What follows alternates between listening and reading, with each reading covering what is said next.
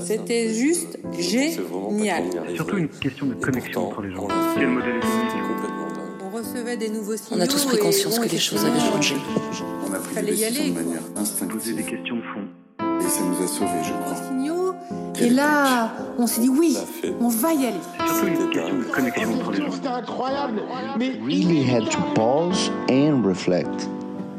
Audio Train, des histoires d'entreprise racontées au travers des trajectoires personnelles, et c'est tout de suite. aller voir ce que c'est et aller trouver sur ces œuvres, ce sont les schnooks. Ah oui, les chenous. Alors, est-ce que tu peux nous en parler un peu de ces schnooks? Alors, un déjà, voilà, comment c'était venu? Alors en fait, euh, c'est assez marrant, c'est que bah, c'est un- en fait j'ai un peu la poisse, c'est que dès que je prenais une bombe ou un, un marqueur euh, pour dessiner dans la rue, je faisais pas de tag, hein, je faisais vraiment du dessin, des personnages, des têtes, etc. J'ai un peu la poisse, c'est que très rapidement euh, j'étais arrêté par la police. Alors pas forcément envoyé au poste, mais euh, des fouilles, des arrêts, des, voitures qui crissent, enfin voilà, c'était très stressant. Et euh, du coup, j'ai essayé de trouver une alternative, de faire un personnage que je que je peux dessiner en fait en très peu de temps, en 5 minutes, il- voilà, et qu'il y ait un grand impact visuel.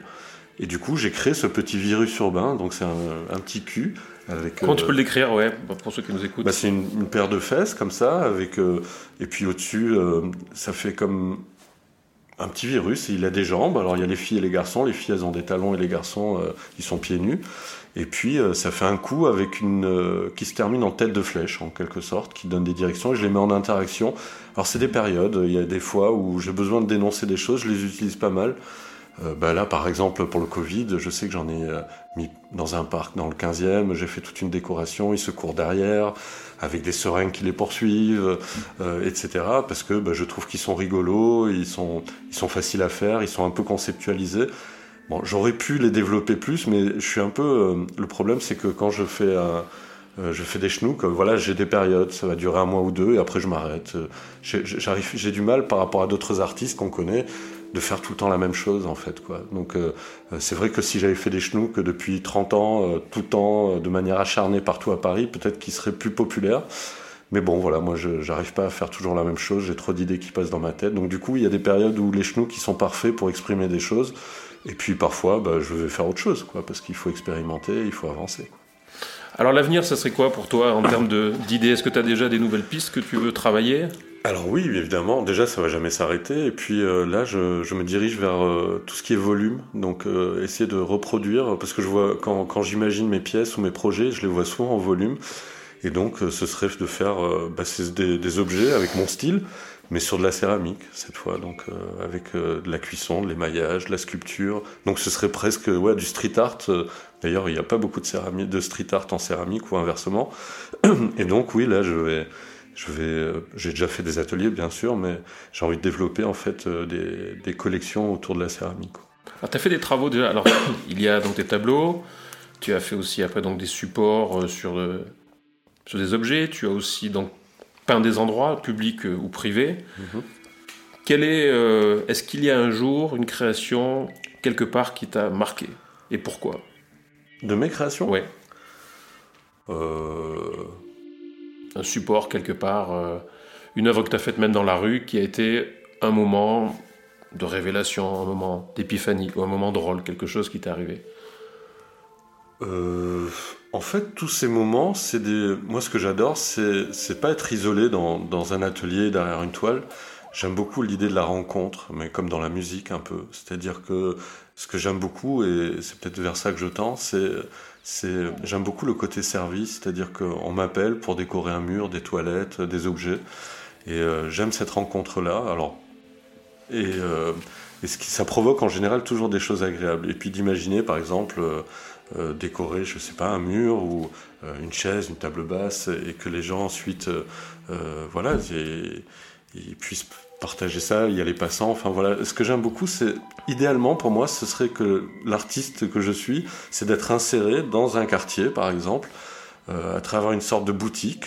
Je sais pas comment le qualifier, où on peut effectivement acheter des choses, des petits objets, etc. Mais surtout que ce soit un lieu de rencontre, euh, de création. où Les gens, ils pourraient venir, par exemple, avec leur skateboard, leur planche de surf, euh, et qui me demandent de les décorer, ou leur voilà, que ce soit un endroit où, je, où les gens ils, ils savent dans la cité. intégré dans la cité, ouais. Et c'est ce, qui- c'est ce qui me plairait le plus, quoi. Bah, D'ailleurs, ici, dans les, le plus possible, quoi. dans les studios de, bah, de euh, Audio Train, tu es venu un jour et, t'as- et tu t'es mis à, à décorer donc, les toilettes Oui. voilà, du bureau du bas. Et alors, bon, alors, il faudrait que je prenne des photos et, voilà, et puis que je les mette sur, euh, sur le site.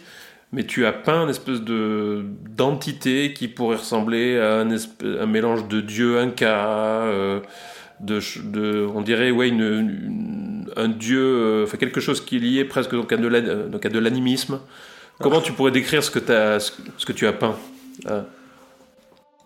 Bah, en fait, euh, c'est un peu ce que je disais au début. Moi, je suis rempli de, références. Et c'est vrai que les dessins mayas, tout ça, je les trouve, comme ils vont droit au but et ils sont très forts dans la symbolique, bah, j'ai dû intégrer ça. Et, et puis bah, après, je me laisse aller euh, à une vision, à la personnalité chez qui je suis. Et euh, comment dire, il y a une sorte de dessin inconscient qui se met en place. C'est-à-dire que je réfléchis pas au préalable. Je peux faire des croquis, bien sûr. On peut m'imposer des thématiques. Mais ce que j'aime beaucoup, c'est de me laisser aller à l'observation de la personnalité chez qui je suis, dans le lieu où je me retrouve, de le ressentir et de, voir ce que mon corps euh, ou mon cerveau est capable de faire euh, ressurgir, tout simplement. Et comme je le disais aussi au début, bah, l'idée c'est que je sois surpris et que la personne qui reçoit ce dessin le soit également. Quoi. Alors je fais toujours en sorte d'être toujours calé à la poésie quelque part, quoi, graphique. Ah, c'est quoi tes références en termes de graphisme? Est-ce que c'est peut-être euh, des auteurs de bande dessinée, des peintres? Quelles sont peut-être deux ou trois personnalités qui t'ont marqué et qui t'inspirent encore aujourd'hui? Oh, il, y en a, il y en a tellement. euh, en fait, j'ai découvert progressivement en fait les grands peintres, l'histoire de la peinture, les différents mouvements. Euh, voilà, parce que je m'y suis intéressé, puis ça m'interpelle, quoi. Comment est-ce qu'ils ont abordé? Mais il y en a plusieurs qui me fascinent. Dans la peinture classique, euh, par exemple, euh, j'ai découvert Jérôme Bosch, bon, il y a longtemps maintenant, mais Jérôme Bosch, il a fait. c'est un peintre du 15-16e siècle. Il a fait des, triptyques comme La Tentation de Saint-Antoine qui est exposée à Lisbonne, par exemple. il date de 1499, je crois. Bah, si vous regardez cette œuvre, en fait, c'est du graffiti euh, 500 ans en avance, quoi. Avec l'expression, euh, euh, bon, là, il parle des enfers, il parle de tout ça, mais il va chercher loin. Mais après, ça peut être en remontant. bah, Après, euh, c'est vrai que des gens comme Picasso, les cubistes, les, etc., lorsqu'ils ont commencé à se lâcher, à aller chercher ce qu'il y avait au fond d'eux, ça a complètement changé le visage et, la façon d'aborder l'art. Donc, euh, c'est des, révolutionnaires. Et, mais après, moi, j'adore Egon Schiele, par exemple, parce qu'il arrive à dessiner ce que, ce qu'on, ce- nos mots intérieurs. Je crois que c'est un des. Après Francis Bacon, il a fait la même chose. C'est pas des tableaux qu'on met chez soi peut-être, mais en tout cas, euh, ils sont ils sont puissants, quoi. Et, et puis après, euh, voilà, le relâchement de Basquiat. Enfin, il y, a, il y en a- il y a beaucoup de, de peintres en fait qui me touchent. Euh, Andy Wa- Warhol, moins finalement, parce que pour moi, c'est un graphiste de génie plus qu'un grand peintre. Mais bon, après, chacun voit. Ou un illustrateur Ouais, un grand illustrateur vrai. de génie. Et surtout, lui, il a compris le côté marketing, justement, avec la sérigraphie, etc. Mais euh, bon, après, euh, voilà, chacun. Mais après, moi, je suis un fan de BD, évidemment. Donc, tous ces styles de BD, en plus, euh, dans le monde, il y a des auteurs qui sont extraordinaires et qui sont très inspirants. En fait, je suis une éponge, hein, c'est-à-dire que je prends tout ce qui est autour de moi et ça fait une espèce de mixture intérieure et je laisse ressurgir ça de manière le plus spontanée possible. Alors évidemment, parfois on travaille avec des thématiques, on aborde des concepts, on synthétise ça à travers des concepts, mais euh, quoi qu'il en soit, en fait, euh, c'est le principe de l'artiste, ça doit être cette éponge. C'est pas de répondre euh, forcément à une exigence euh, marketing comme certains le font dans le graffiti, parce que finalement, il y a par exemple des gens, je vous prends cet exemple dans le graffiti, que, que je trouve sympa, mais finalement, comme tout le monde le fait, bah, c'est devenu un peu le McDonald's. Sorte, on va faire par exemple un Picsou ou un Mickey, on va mettre quelques coups de bombe avec trois lettrages. Euh, voilà, ça, on voit ça. Il y a cette communauté qui s'est développée partout dans, le, partout dans le monde, ça plaît beaucoup.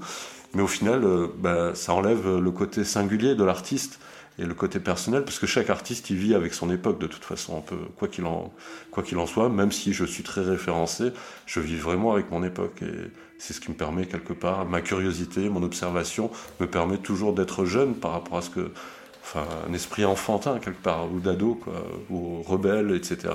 Jamais je m'enferme dans, dans des cases. Et justement, c'est ce que l'artiste doit éviter. Et si on parle justement bah, de l'époque, euh, les NFT, le métaverse, toutes ces espèces de tendances qui arrivent, est-ce que comment tu vois ça, toi? Ah bah, apparemment, euh, il y a de très belles opportunités pour les artistes. Donc, euh, si ça peut leur amener euh, des nouvelles solutions euh, pour euh, vivre, euh, créer, etc., pourquoi pas? Après, c'est vrai que moi, je suis pas un grand spécialiste, je me suis un peu intéressé, mais je sais qu'autour de moi, euh, il y en a quelques-uns, ils, s'y essayent, mais euh, finalement, il y a, très peu de sélectionnés. C'est un peu comme dans la vraie vie, finalement. Ce qu'on voit dans les NFT, euh, bah, c'est ce qui se reproduit, mais après, ça fait réfléchir sur l'idée de l'objet unique. Voilà, le numérique, ça fait penser à ça. Est-ce que c'est mieux, est-ce que c'est moins bien? Bah, Après, il, faut amener une vraie réflexion, mais c'est un vrai débat. C'est-à-dire, est-ce qu'un objet virtuel peut avoir plus de valeur qu'un objet unique euh, euh, qui est dans le réel? Euh, ça, ça, ça, ça fait, ça fait se poser, enfin, on se pose la question et ça fait, oui, on s'interroge par rapport à ça. C'était le troisième épisode avec Ilan Weinman. Donc, on a parlé de l'art intégré dans la cité, on a parlé de l'art numérique, on a parlé aussi des schnooks au tout début. Ben écoutez, on a encore un quatrième épisode qui est en préparation que je vous invite à suivre. Vous étiez sur Audio Train, c'était le troisième épisode avec Ilan Weinman. Je vous souhaite une bonne soirée et je vous dis à bientôt.